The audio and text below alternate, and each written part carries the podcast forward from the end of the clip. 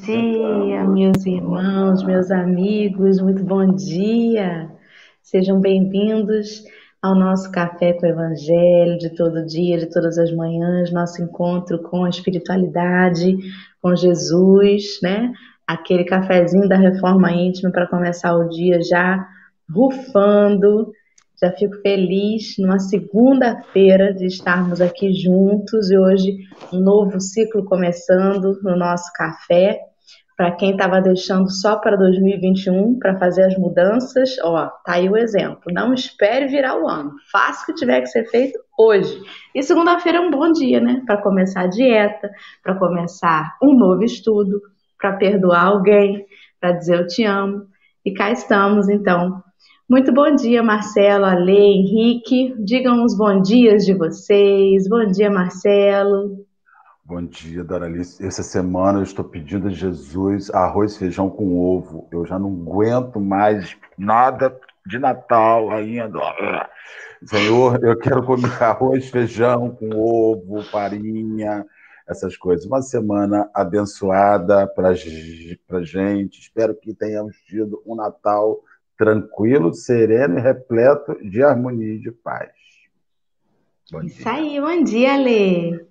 Bom dia, queridos, queridos aqui do chat, meus queridos Dorinha, Henrique, Marcelo.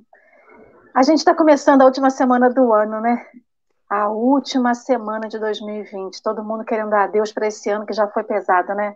Então que a gente comece a semana com alta astral, com tudo aquilo que a gente espera para 2020, né? Com felicidade, com alegria, com disposição, com disposição para fazer reforma íntima e que isso norteie o nosso novo ano e a nossa nova semana. Bom dia, Henrique. Bom dia, bom dia, Dora. Bom dia, Marcelo. Bom dia, Lê. Segunda-feira, que dia animado, é dia de banjando alegria.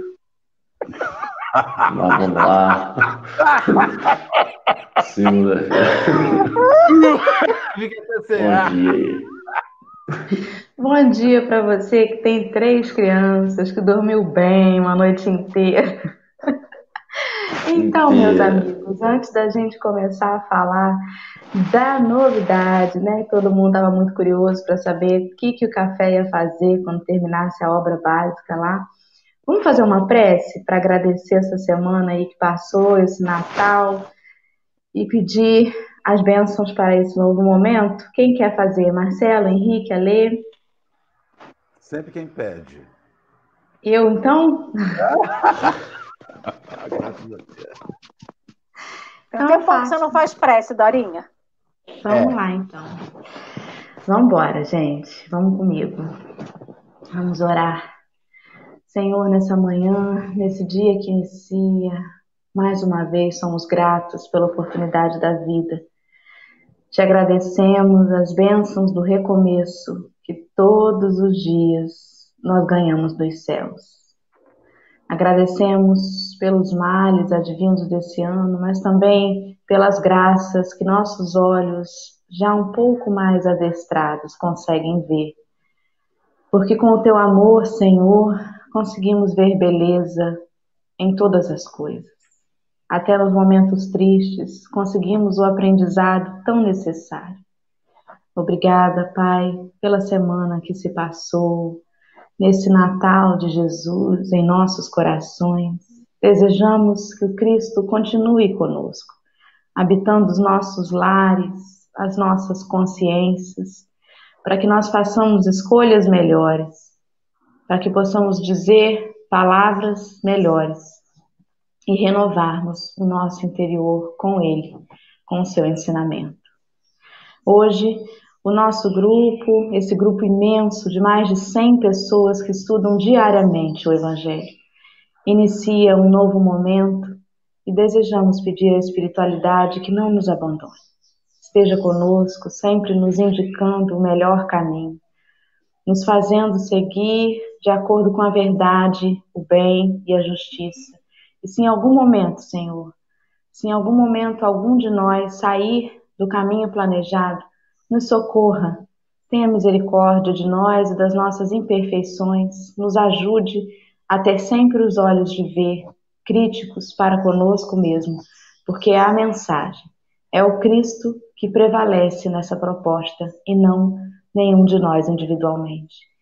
Assim pedimos licença para começar essa manhã e essa semana contigo, Senhor, agora e sempre.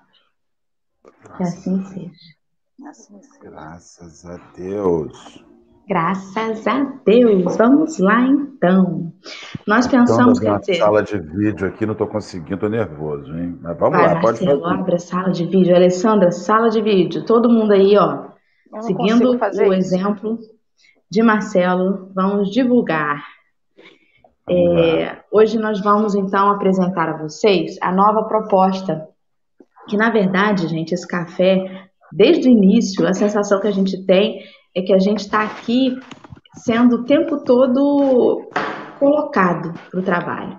A sensação que a gente tem é que não foi a gente que escolheu nada, né? Desde lá do comecinho, as coisas foram acontecendo muito naturalmente. Tudo. A turma do café foi acontecendo naturalmente, o YouTube foi acontecendo naturalmente por conta das instabilidades do Instagram. Embora eu tenha o defeito seríssimo de relutar a mudanças, estou aprendendo com elas, né? E como tem sido bom.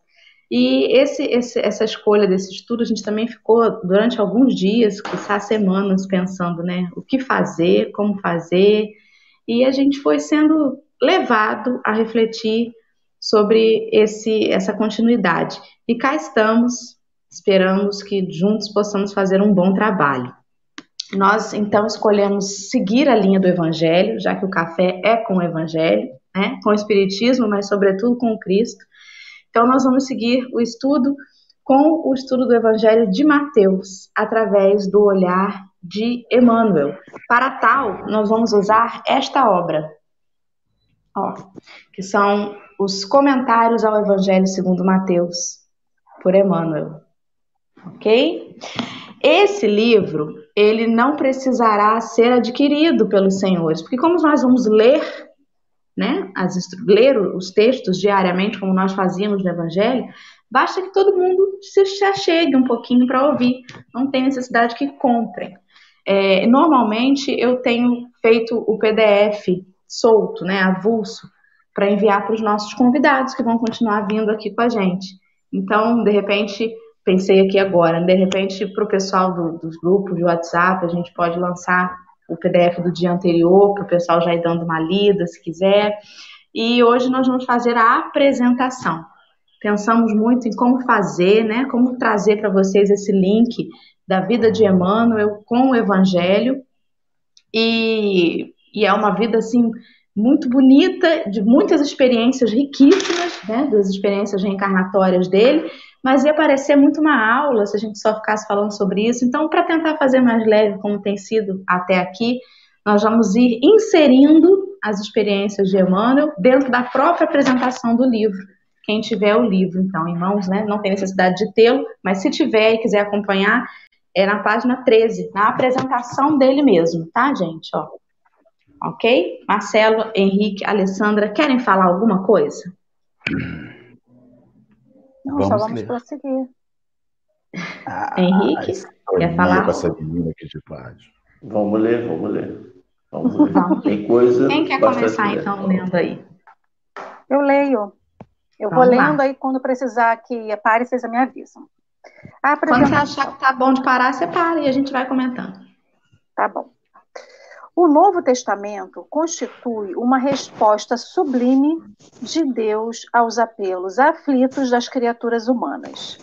Constituído por 27 livros, que são os quatro evangelhos, um ato dos apóstolos, uma carta apó do apóstolo Paulo aos Romanos, dois aos Coríntios, um aos Gálatas, um aos Efésios, um aos Filipenses, um aos Colossenses, dois aos Tessalonicenses, dois a Timóteo, um a Tito, um a Filemon, um aos Hebreus, uma carta de Tiago, duas cartas de Pedro, dois de João, um de Judas e o Apocalipse de João. Ou seja, é livro pra caramba para a gente estudar, né, gente? Já está o primeiro recado aí que a gente continua estudando. A obra inspirada pelo Senhor Jesus, que vem atravessando os dois primeiros milênios sob acirradas lutas históricas e teológicas, pode ser considerada como um escrínio de gemas preciosas que rutilam sempre quando observadas. Negado a sua Marcelo negada... já queria falar, ele levantou Ah, a cabeça. Não, já estou aqui com o meu cé cérebro operante. Vambora. Negada Vai, sua autenticidade por uns pesquisadores e confirmadas por outros, certamente que muitas apresentam-se com lapidação muito especial defluente da época e das circunstâncias em que foram grafadas em definitivo, consideradas algumas como de natureza canônica e outras deuterocanônicas. São definidas com algum- como alguns dos mais lindos e profundos livros que jamais foram escritos. Entre estes, o Evangelho de Lucas, portador de beleza incomum, sem qualquer demérito para os demais. Marcelo, você quer fazer algum comentário, Dorinha? Não, assim, eu acho bastante interessante a título analítico, né, que a gente vai, vai compor assim, o Evangelho. O Evangelho, ele, tá- quando você fala no livro a, a, a Bíblia, né, a gente fala muito na Bíblia, porque está na Bíblia, porque tá na, a Bíblia é uma composição de obras, mais de 70 e tantas obras. É uma, é uma soma de livros. Então, quando você pega o Velho Testamento, você pega um livro judaico, né? Um livro judaico que é o código que os judeus guiavam a vida deles. É Gênesis, Número, todos os livros iniciais, os profetas, são livros judaicos. O Evangelho é aquilo que a gente chama de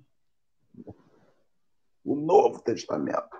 Então você tem aqui, quando ele cita esses 27 livros, né? aliás, ele não, quando ela cita esse texto de Joana de Ângeles, quando ela cita esses 27 livros, nós temos que compor, que dizer que nós não temos aqui a soma de tudo que foi escrito por todos os discípulos no tempo do Cristo. Porque há indícios que todos os discípulos escreveram ou anotaram, ou alguém anotou. Então, assim, isso daqui é uma composição que surge lá no ano 300 e pouco da era cristã, quando o Império Romano se converte ao cristianismo, Jerônimo é, é, é convocado pelo imperador da época a compor um livro que viesse da forma ao cristianismo. Então, assim, a gente fala sobre os livros evangélicos, né? porque a obra evangélica é muito maior do que isso. A Dora, ela falou inicialmente sobre a força do evangelho, mas há livros, há coisas, há registros, há registros feitos por outros apóstolos, há registros feitos por anônimos, pessoas que foram com, com Cristo e anotaram. Então você sempre acha alguns indícios de, de que foi achado os manuscritos do, do Mar Morto, e sempre você vai achar algo de alguém que, que, viu e que redigiu. Então, o que, que a gente faz aqui com o Evangelho, com essa Boa Nova, são os livros que tradicionalmente são aceitos como aqueles que fazem a composição da Boa Nova. Era isso que eu queria falar e sugiro a quem estiver assistindo a gente aqui agora, que para conhecer um pouco mais sobre o cristianismo, leia Cristianismo e Espiritismo de Leon Denis, que é uma obra fundamental para quem aspira a conhecer a origem do cristianismo que a gente está vivenciando hoje. É isso que eu queria falar. Obrigado. É, é importante também lembrar, né, Marcelo, que lá no comecinho não tinha gráfica, né? É. Então, para isso ser replicado, imagina o trabalho, Jesus que dava, né? E para ser alterado gente... também. É, olha, Pois é, pode, podia correr o risco de virar um telefone sem fundo, né? Telefone sem fio. Hoje a gente vê registros de Eu obras. com uma barriga sem fundo, estômago sem fundo, tô falando telefone sem fundo. É. Hoje a gente vê registros, fale.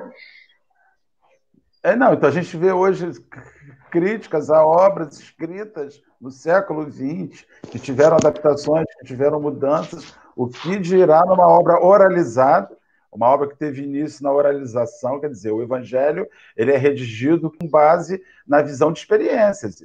Eles viam o que Jesus fazia e anotavam aquilo. Ou o outro, quer dizer, o evangelho de, de Lucas e de, e de Marcos, que nem sequer acompanharam o Cristo, tem que ouvir de outro. Então você imagina a doideira que é escrever o que se ouve de alguém numa época, 20, 30 anos depois que aconteceu. Sim. A coisa tinha que ser boa mesmo. Porque se não fosse boa mesmo, não ficava. Exatamente. E o trabalho, né, para fazer as cópias. Em algumas obras, é, como Paulo Estevão, Ave Cristo, eles citam muito esses, esses papéis, né, que, que o pessoal às vezes andava, às vezes com pedaços, que não conseguia copiar tudo. É muito interessante a gente pensar nisso, como que hoje em dia a gente tem uma facilidade, né? A companheira ali no chat perguntou assim: Ah, mas como é o nome do livro? A outra já falou assim: Olha, lá na Amazon a versão eletrônica tá tanto. Quer dizer, hoje é muito fácil, né? Ainda que a gente não tenha o livro, se a gente pegar só o título de cada leitura que a gente vai fazer e falar assim, é, vamos lá, um título qualquer, apresentação Emmanuel PDF, joga no Google, você vai arrumar aquele PDF, né? Como que, como que é mais fácil ter acesso a, a essas leituras hoje em dia? É isso que eu ia comentar. E também a gente tem que lembrar tem... o seguinte, né? Que esses textos. Desculpa, Dora. Esses Não? textos, quando foram escritos, eles também foram com base num sentimento daqueles que conviveram ou ouviram né, o que Jesus, por exemplo, ele viu, ele acompanhou o que Jesus, mas era a interpretação dele diante de um ato de Jesus, né? Também ainda tem isso, né? E só que o que acontece? Quando a gente vai pegar os livros e ler, várias passagens tem só no Novo, só no, no, no Novo Testamento de um deles. Eu sou em Lucas, eu sou em Marcos, eu sou em João. Mas tem texto, tem passagens de Jesus que estão nos quatro. Então, como que pode ser errado isso se os quatro dizem a mesma coisa de palavras diferentes, né? Então, é, essa questão do, da contestação, né, que aqui próprio a introdução fala, como tantas pessoas questionam a veracidade disso, do que se realmente aconteceu ou não, né? Infelizmente, mas está ali, Será que a gente vai pôr a, a, em dúvida a passagem do Cristo também? É verdade. Boa. Vamos seguir a leitura então? Alê, Henrique, quem quer ler agora? Eu ia ver se tinha como botar aqui no rodapé o, o, a indicação da nossa leitura, porque muita gente está entrando agora está perguntando. Eu vou colocar no. Isso, eu vou colocar no. Nossa, aí está errado. Não, não é. Só, vocês, hein? Deixa eu operar, deixa eu operar aqui. Eu vou colocar no. Quem vai ler? Você quer ler, Henrique? Enquanto Henrique, você lê. Marcelo vai botar. Henrique lê. Vai. Eu posso ler. Se não tiver muito dessas palavras, deu. Deuteracanônicas, eu vou ler. Ah, você vai ver que um gato. Segunda-feira de manhã, segunda-feira de manhã, definir como deuteranônicas não dá para mim, né? Vamos lá. Por diversas décadas, o nobre espírito Emmanuel, através do mediumato do abnegado discípulo de Jesus, Francisco Cândido Xavier, analisou incontáveis e preciosos versículos que constituem o Novo Testamento, dando-lhe a dimensão merecida e o seu significado, na atualidade para o comportamento correto de todos aqueles que amam o Mestre ou não o conhecem, sensibilizando os leitores que se permitiram penetrar pelas luminosas considerações. Sucederam-se centenas de estudos, de pesquisas preciosas e profundas, culminando em livros que foram sendo publicados à medida que eram concluídos. Continua, né? Nos desdobramentos dos conteúdos de cada frase analisada, são oferecidos lições psicológicas modernas e psicoterapias extraordinárias, diretrizes de segurança para o comportamento feliz, exames e soluções para as questões sociológicas, econômicas, étnicas, referente aos homens e às mulheres, aos grupos humanos e às nações ao desenvolvimento tecnológico e científico, às conquistas gloriosas do conhecimento, tendo como foco essencial a transcendente, e transcendente o amor conforme ensinara e viver. Jesus, como Jesus ensinara e viver. Cada página reflete a claridade. Pode parar aí um pouquinho, né? Pode. Pode parar um pouquinho, só um pouquinho. Tem que gritar, porque eu estou de olho é... baixo aqui, só gritando. Não, sem problema. Joana, Joana vem nos dizer então, vem nos explicar, né, por que que essa obra tem um peso importante em relação ao Evangelho pelo olhar de Emmanuel, porque Emmanuel consegue contextualizar diversas, diversos pontos do Evangelho, né, para que a gente consiga entendê-los aquilo adequando à nossa vivência, trazendo para perto de nós. Durante muito tempo, eu mesma olhava assim o estudo bíblico, né? Falava assim, nossa, mas isso é uma doideira, cara, não vou entender isso nunca. São umas expressões, umas coisas que, nossa, tem que, tem que saber muito de história, muito do contexto. É claro que para algumas situações é muito importante contextualizar e saber, sim, da, da história, do que, de como era, para entender o porquê que algumas coisas eram ditas tais quais eram. Mas nem sempre a mensagem, o fundo da mensagem, ela é atemporal. Então, Emmanuel vem nos trazer, vem nos contextualizar, vem dizer assim: olha só, isso aqui, ele pode estar falando sobre isso também, mas o mais incrível é que não fecha. Não diz assim, olha, é isso, é essa interpretação, porque Emmanuel interpreta, interpretou assim. Não. Ele vem nos oferecer uma forma de interpretação. Mas conforme você vai mergulhando no Evangelho, à medida que também o seu contexto muda, o seu olhar para o mundo muda, você consegue ir tirando dele diversos ensinamentos, né? Então ele vem nos ensinar como tirar o espírito da letra. E porque Emmanuel não é qualquer pessoa, né? Não é qualquer espírito. Ele já teve uma vivência muito próxima dessa vivência do evangelho, né? A gente já viu em algumas obras, eu não li todas ainda, sei muito assim by Google, by Wikipedia, é, de quem foi Emmanuel em outras existências, né? Marcelo que sabe tudo de cabeça, de repente pode falar para a gente. Né?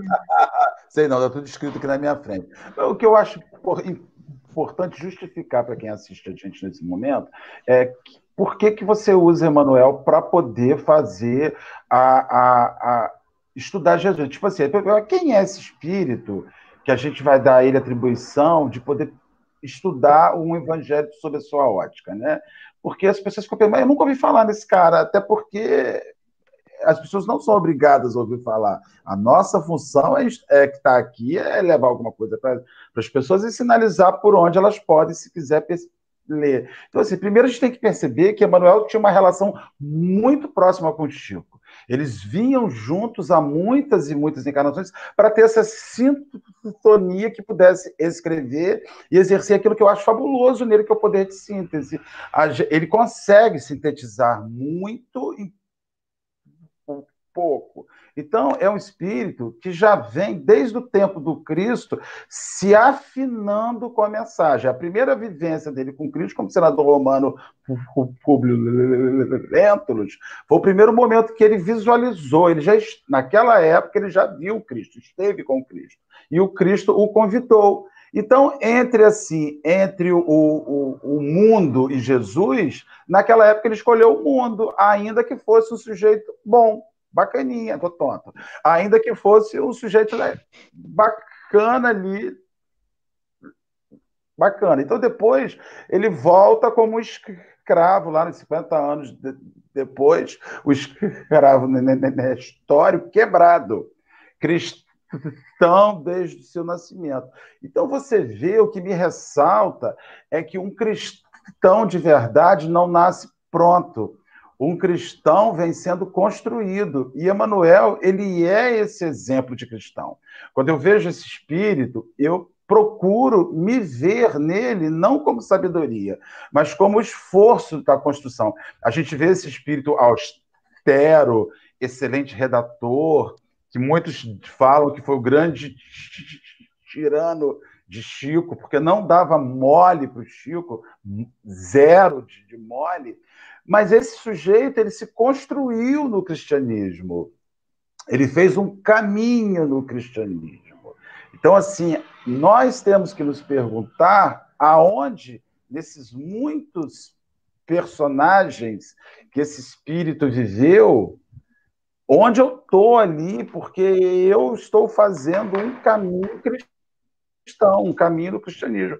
E ele vem, né, escravo, escravo, escravo uma vez, escravo a segunda vez, padre, padre Manuel da, da Nóbrega, teve um, um, padre, outro padre vivido aqui no Nordeste, aqui no Pará, né, que a gente vai ver aqui o, o padre Amaro, né, que viveu aqui no, no, Norte, também no final do século XIX, início do, do século XX, há indícios sobre isso.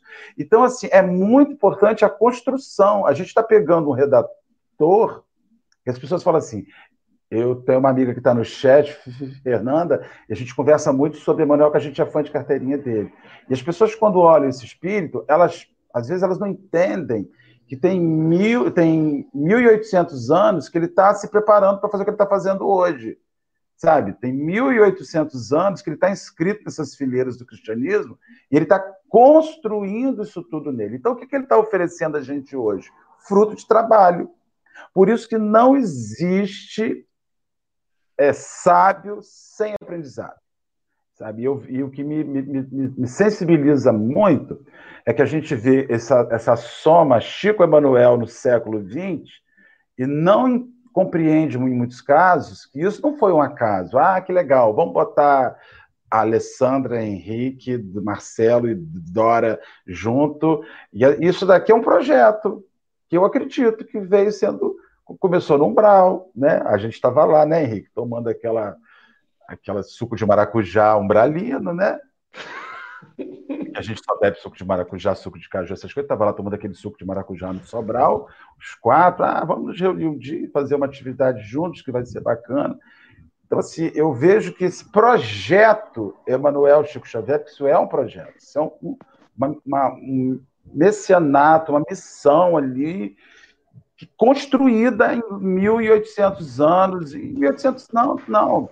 Flávia, Emanuel, ele mesmo instiga há dois mil anos que a sua filha seria aquilo que viria da origem a Chico hoje, Flávia, sabe? Então, assim, é, uma, é um emaranhado desses dois, eles vêm, eles vêm juntos, Shalonau, há milênios, sabe? E a gente tem essa primor que quando eles se encontraram no século XX, e nós tivemos a graça de vê-los juntos trabalhando no século XX e produzindo essa coisa linda que nós vamos fazer aqui, pelo tamanho do livro, até 2024, a próxima pandemia, porque é coisa para Dedéu, mas vai ser ótimo, graças a Deus. Ai, ai, falei a dessa, né, gente? Desliga o microfone. Alessandra, algum comentário? O que é interessante a gente, como você falou, se a gente colocar lá no Google, né, biografia de Emmanuel e tudo mais, a gente consegue uma, uma literatura, um, principalmente no Testamento Xaveriano, né, a gente consegue informações de quem foi Emmanuel, né, e como é bem importante frisar que como a natureza não dá salto, Emmanuel não dormiu Públio Lentulus e acordou Emmanuel, né, não há uma, uma passagem de um dia, de um ano, de dez anos, entre o desencarne de uma segunda encarnação, que se tem conhecimento, terceira, na verdade, que foi Publio Lentulus, que viveu com Jesus, e que ele acorda assim no dia seguinte, estive com Jesus, acordei para a vida. Não, gente. Emmanuel renegou Jesus. Ele pediu ajuda a Jesus para curar a filha dele. A filha foi curada e mesmo assim ele não acreditou. Mas por quê? Porque ele ficou e escolheu pelo seu livre-arbítrio ficar nas convenções humanas aquilo, ele se deixou dominar por tudo aquilo que ele vivia, em que a, as concepções que ele tinha naquela época, profissionais, é, doutrinárias do ponto de vista profissional, aquilo pesaram muito mais para ele do que a presença do Cristo. E quando ele acorda, é, é a imponência do cargo, a imponência da posição, como que eu, um senador romano, Vou acreditar no, no ser andrajoso que anda na rua, que fala com os pobres. Então, assim, existia ali um orgulho, tinha um medo, sobretudo, né? Existia, acho que um medo mais do que o orgulho de, de, de, se render ao Cristo. Mas a esposa dele se rendeu e o testemunho dela foi muito forte para ele, né? Quando ele vem desencarnar, isso está lá em dois mil anos, ele já está convertido. E a filha dele também. Quando ele vem como Nestório, na encarnação depois, que aí fica no, a dica dos 50 anos depois, Ele já é temente a Deus. E as outras encarnações que ele vem a ter, ele já é um homem temente a Deus, com várias com vários pensamentos espíritas muito antes do espiritismo ser posto para nós aqui, né? Então ele já vinha sendo padre, mas com as concepções de vida pós-morte, da eternidade da alma, né? Da, da, reencarnação, ele já tinha várias questões que ele já acreditava. Mas por quê? Era porque ele era um padre high-tech, à frente do seu tempo? Não, é porque justamente ele trazia dentro dele todas aquelas reminiscências do Cristo, de todos aqueles ensinos do Cristo, que por mais que ele não tenha acreditado naquela época, aquilo ficou dentro dele, porque a palavra dita chegou até ele. Ela pode não ter conseguido fazer a transformação no momento que ela chegou. A transformação veio depois, né? Então, acho que fica um recado para a gente, né?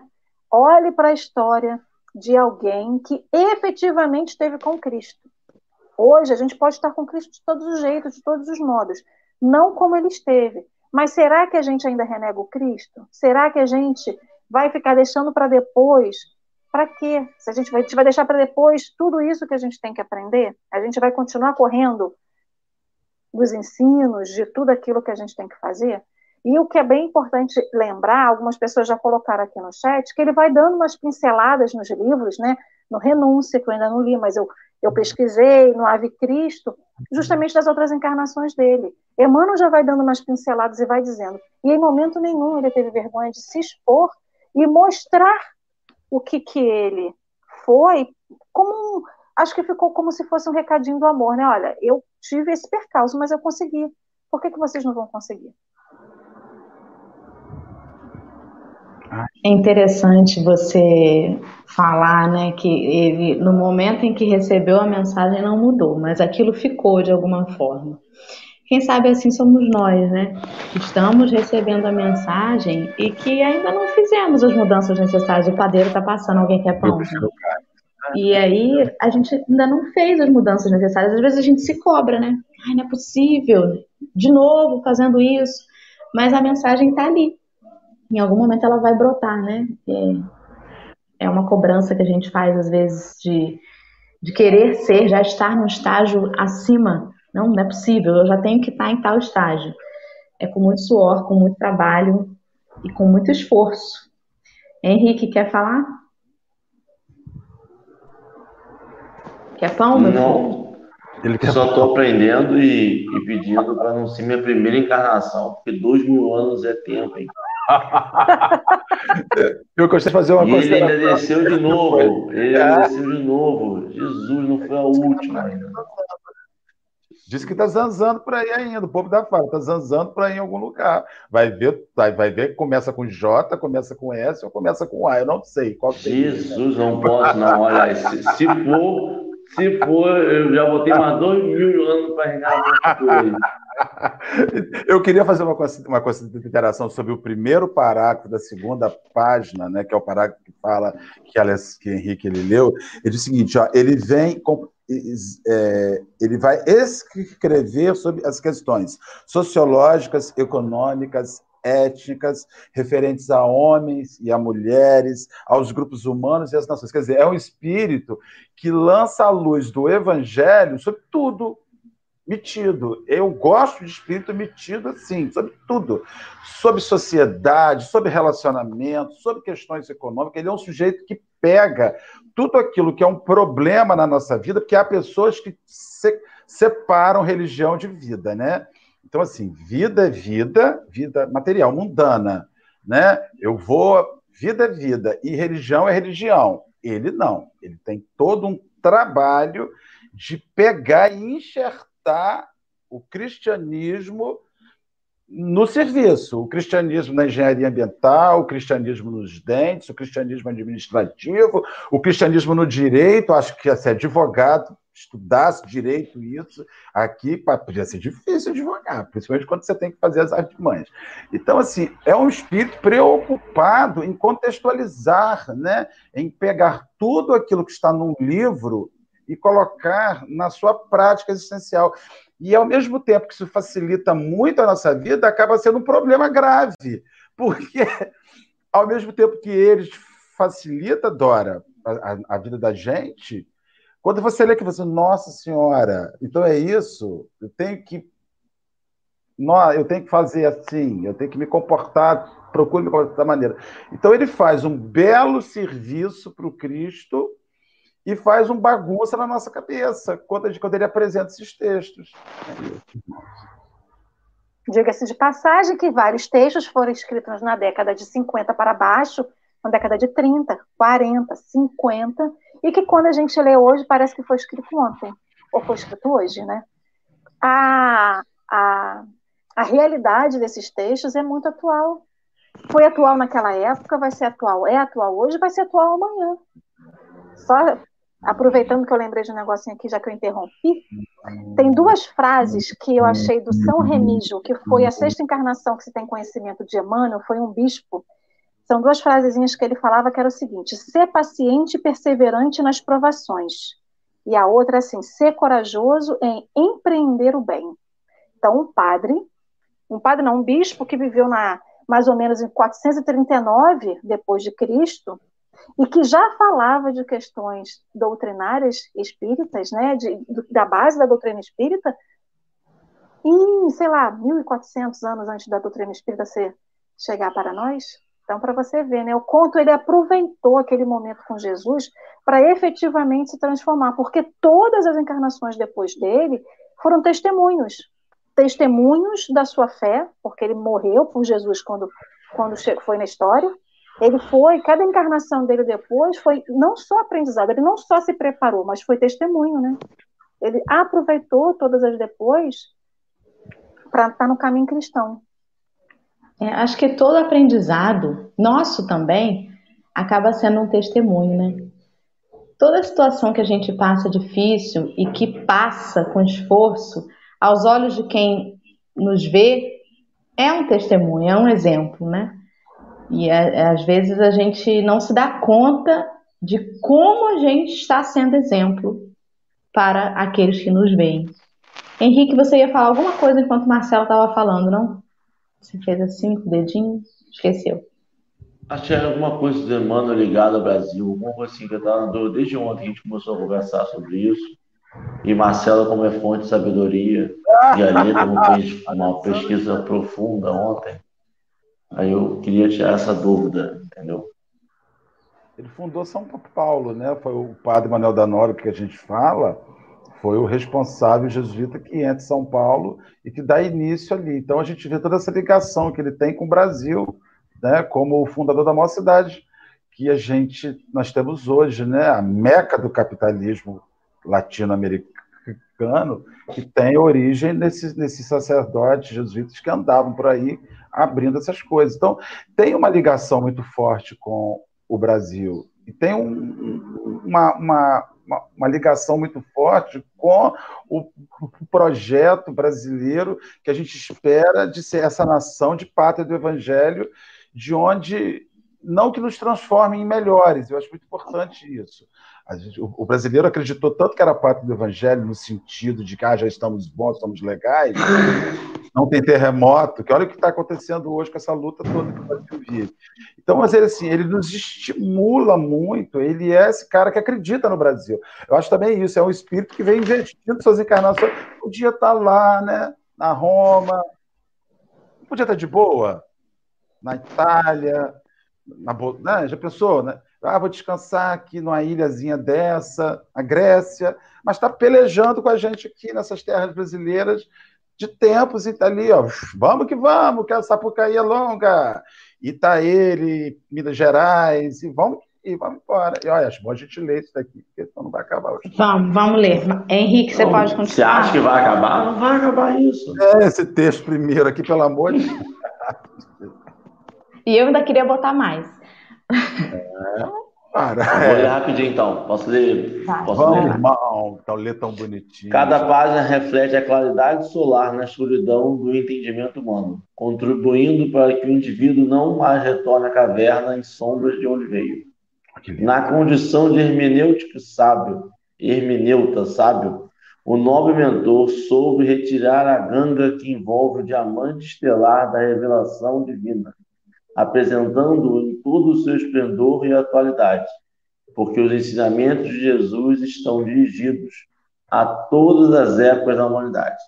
Inegavelmente, é o mais precioso conjunto de estudos do Evangelho que se tem conhecimento através dos tempos, atualizado pelas sublimes informações dos guias da sociedade, conforme a revelação espírita, dispondo dos originais que se encontram na espiritualidade superior. Emmanuel legou post legou à posteridade este inimaginável contribu contributo, contributo de luz e da sabedoria. Agora, em fechados e novos, novos livros, para uma síntese final sobre a denominação O Evangelho por Emmanuel, podem ser apresentados como o melhor roteiro de segurança para os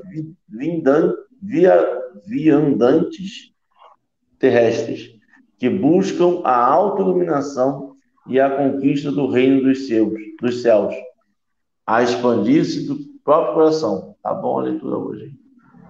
Que as claridades miríficas destas páginas que se encontram ao alcance de todos que as desejam ler possam incendiar os sentimentos com as chamas do amor e da caridade, iluminando o pensamento para agir com discernimento e alegria na conquista da plenitude. Show de bola. A próxima? Joana de Ângeles, né, meu querido? É, Por isso essas palavras, né?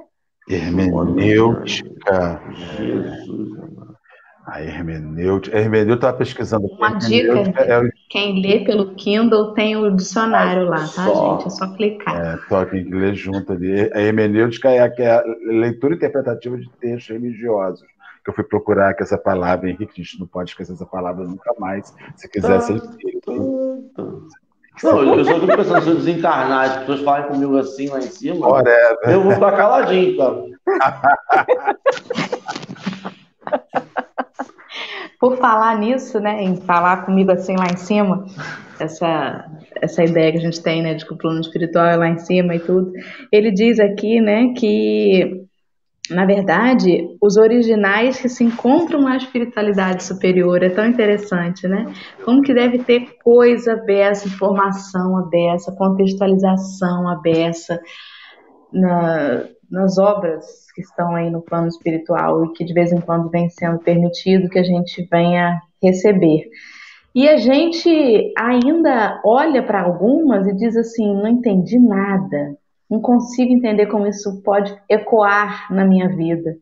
Se foi colocada à nossa disposição, é porque a gente já tem alguma maturidade, né, para essa compreensão.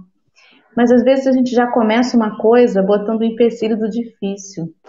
Eu tenho batido muito nessa tecla com uma das minhas filhas. Já começa um negócio dizendo assim: ah, isso é difícil, não vou conseguir não. Ih, eu não sei fazer isso não. Aí não dá, né, gente? É por isso que eu mesma relutei tanto em aprofundar no Evangelho. A gente lê o Evangelho segundo o Espiritismo, que é a, a, a leitura espírita, a abordagem de Kardec, ela já traz muito para perto da gente. Mas quando a gente se depara com a escritura, às vezes a gente coloca a distância, né? E Emmanuel veio aí para diminuir essa distância. E mesmo assim, algumas vezes, a gente já vem com a desculpa de que é difícil, de que eu não consigo, e se veio até nós, é porque a gente já tinha capacidade da compreensão, não só da compreensão, como de colocar em prática. Assim eu acredito. Né? Eu vejo uma, uma interpretação. É, eu acredito que há muita dificuldade interpretativa, porque nós olhamos o mundo partindo de nós. Então, assim, a gente olha o mundo sobre o que a gente sabe. E quando você descobre que você pouco sabe e que tem alguém que sabe mais, e aí entra uma questão de orgulho que a gente sente, né? Mas como alguém sabe mais do que eu? Como alguém consegue falar isso que eu nunca pensei? E aí você volta para Sócrates, que dizia que só sabia que, que, que nada sabia. Eu tenho procurado, diante do, do, do, que a gente, pouco que a gente lê, é, ler aquilo ali como uma pessoa ignorante. Eu não posso fazer muito juízo de conhecimento para que aquilo realmente me surpreenda e vai me surpreender quando eu descubro que eu não sei nada daquilo. Então, quando você apanha assim, é, eu, eu, a, a, a, a, Joana fala aqui, olha, ele acessa o arquivo espiritual do texto. Né? Porque assim, a gente vê muita gente dizendo assim, ah, mas não foi assim que aconteceu. Então o cara fala com conhecimento de, de causa, que parece que ele estava ali do lado de Jesus com o celular filmando tudo. E que no momento oportuno, igual, igual criminoso, né, Henrique?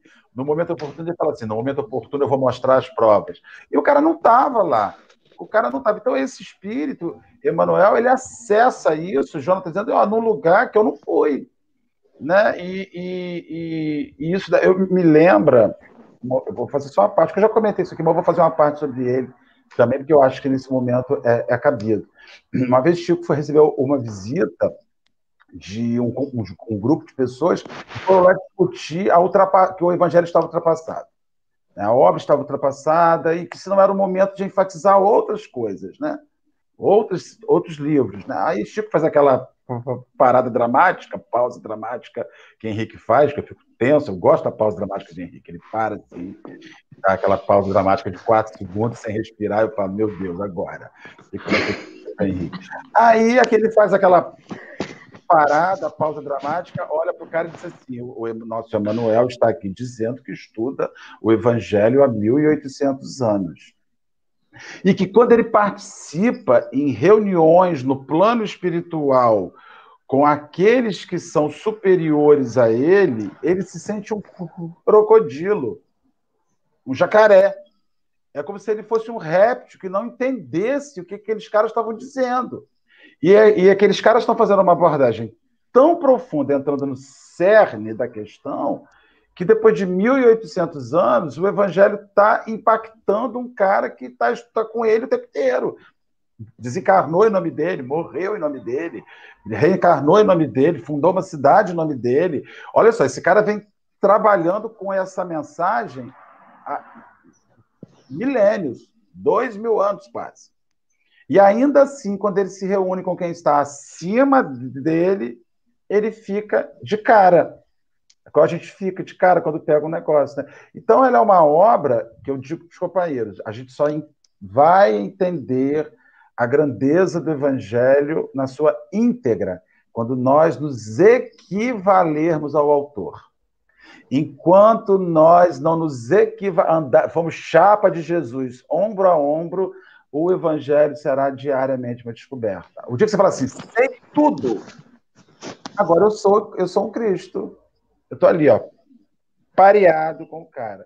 Por enquanto, como eu sei da minha situação, que não é muito boa, eu estou aqui pelejando com ele, porque esse é o babado. Eu entendo da situação.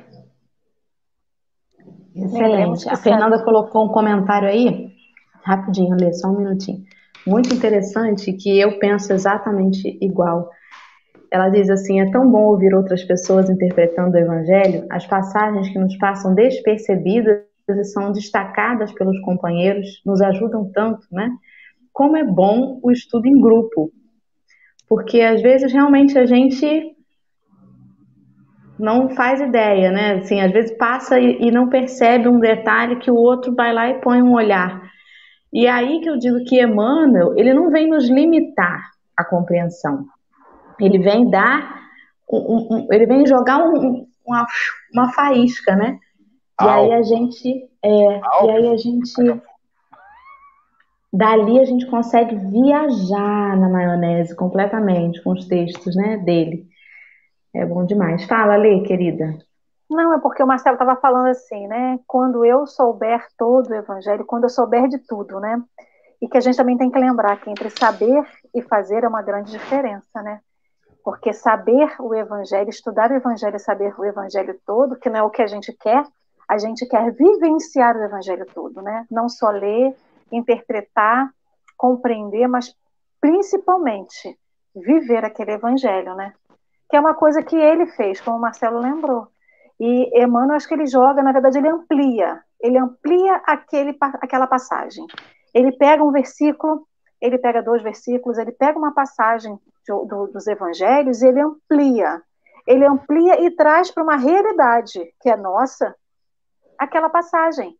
Porque a gente acha complexo. Se a gente acha complexo ler Joana, com esse monte de palavra difícil, ler os evangelhos daquela, escritos naquela época, por mais que houveram é, traduções, adaptações para a nossa linguagem atual, é, mesmo assim a gente acha difícil. E aquilo, né?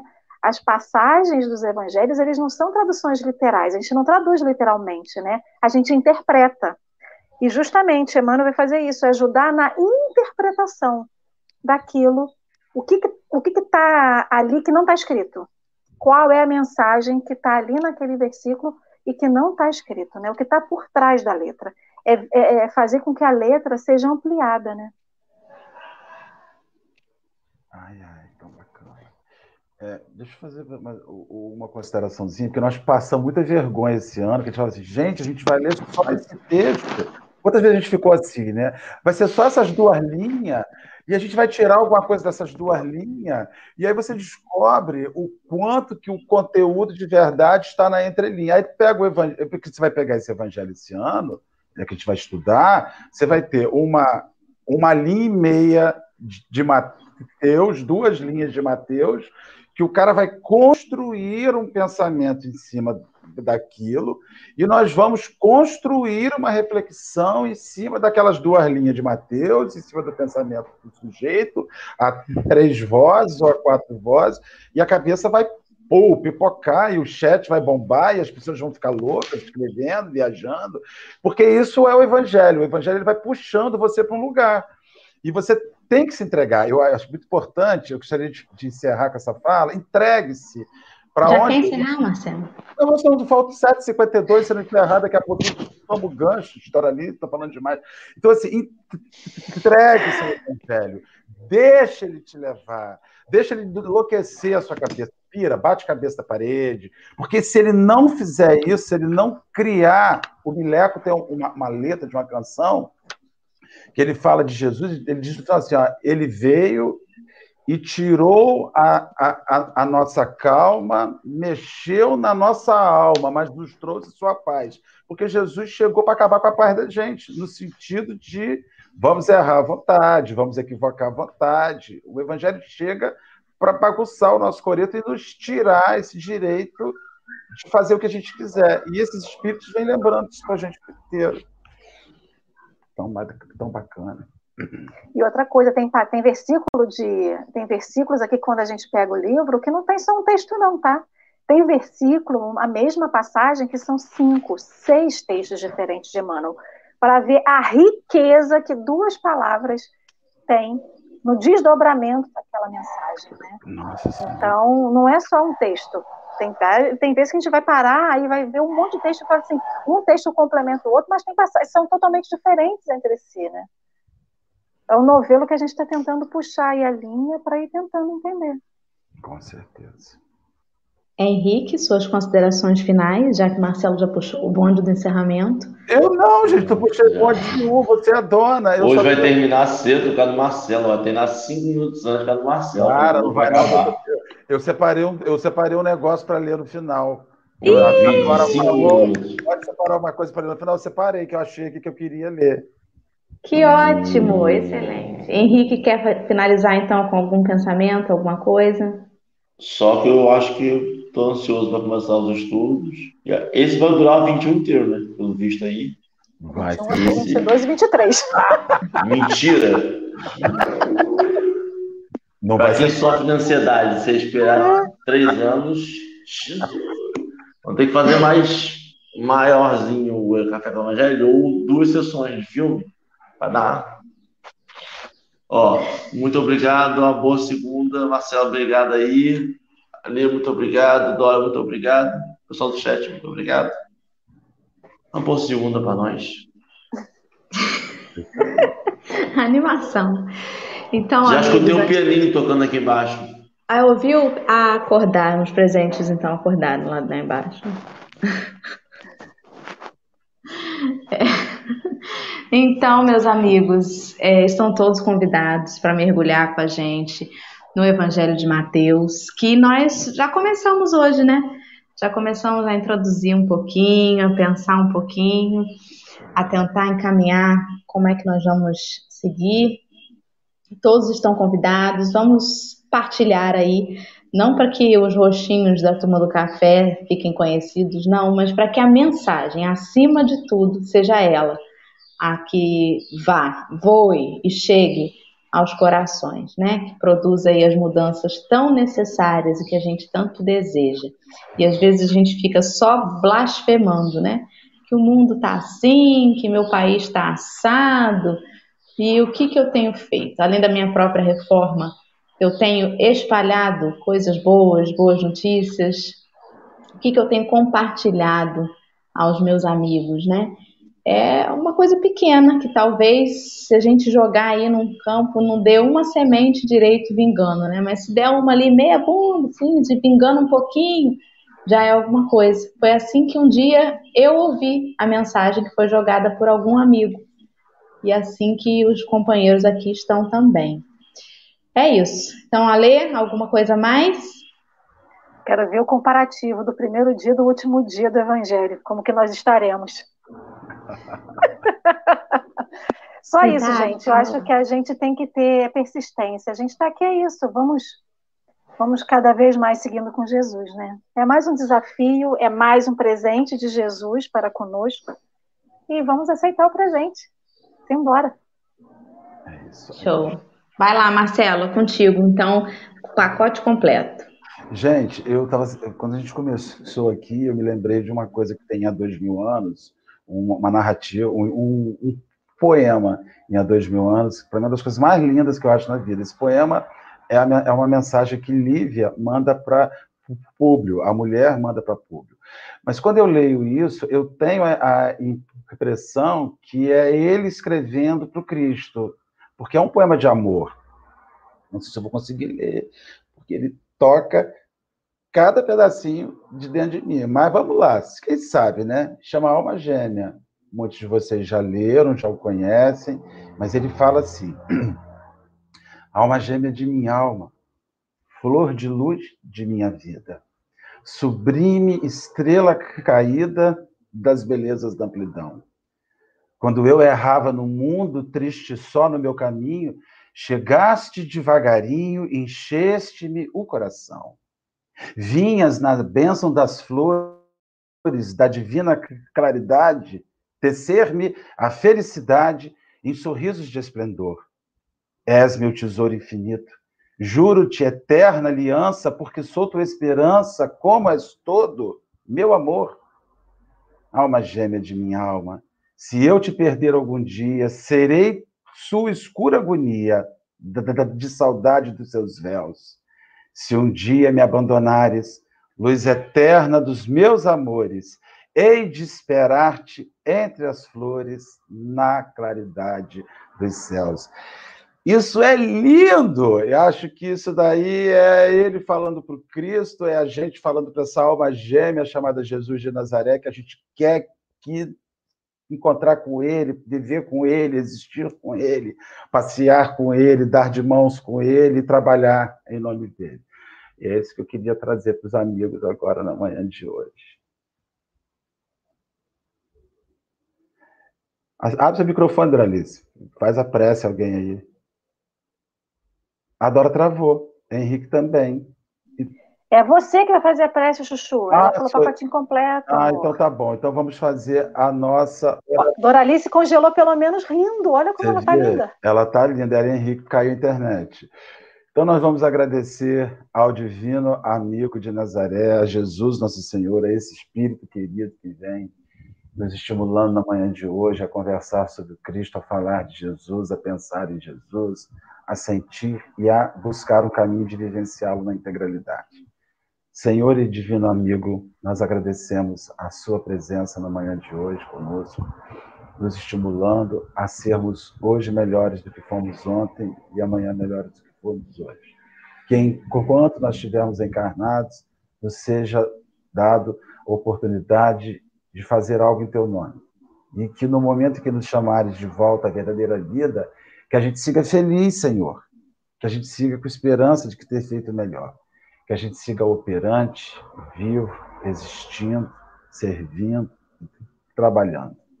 E que se nós olharmos para trás, só possamos ver os nossos, os, as nossas lutas e o quanto aprendemos com ela. Que não fique mágoa, que não fique ressentimento, que não fique nada. Que essa é a sua mensagem. Que o Senhor nos guarde e nos abençoe nesse início de ciclo de Café com o Evangelho. Novo ciclo, onde falaremos dos mesmos assuntos sobre interpretações distintas, mas que no fim guarda o mesmo sentido. Falar do teu Evangelho, falar da, da sua mensagem e nos estimular a sermos dia a dia melhores. Que o Senhor nos guarde e abençoe a cada um dos que estão juntos conosco né, aqui nesta hora e que seja uma manhã que já inicia com o final do ano abençoada e feliz para todos os companheiros. Graças a Deus. Assim seja. Que assim será. Fui elogiar dizendo que o Marcelo diz que não, que é, não sou fofo e é fofíssimo. Caí, tomei um tombo que não ouvi nem a prece, fiz uma precezinha aqui, agradecendo. Amigos queridos, um excelente dia, uma excelente semana. Amanhã, então, em novo estudo, tem mais café. Vamos esperar vocês aí amanhã. Beijo grande. Fique com Deus. Amanhã tem mais, hein? Vai, eu quero ouvir o piano. Faz gravação. Beijo.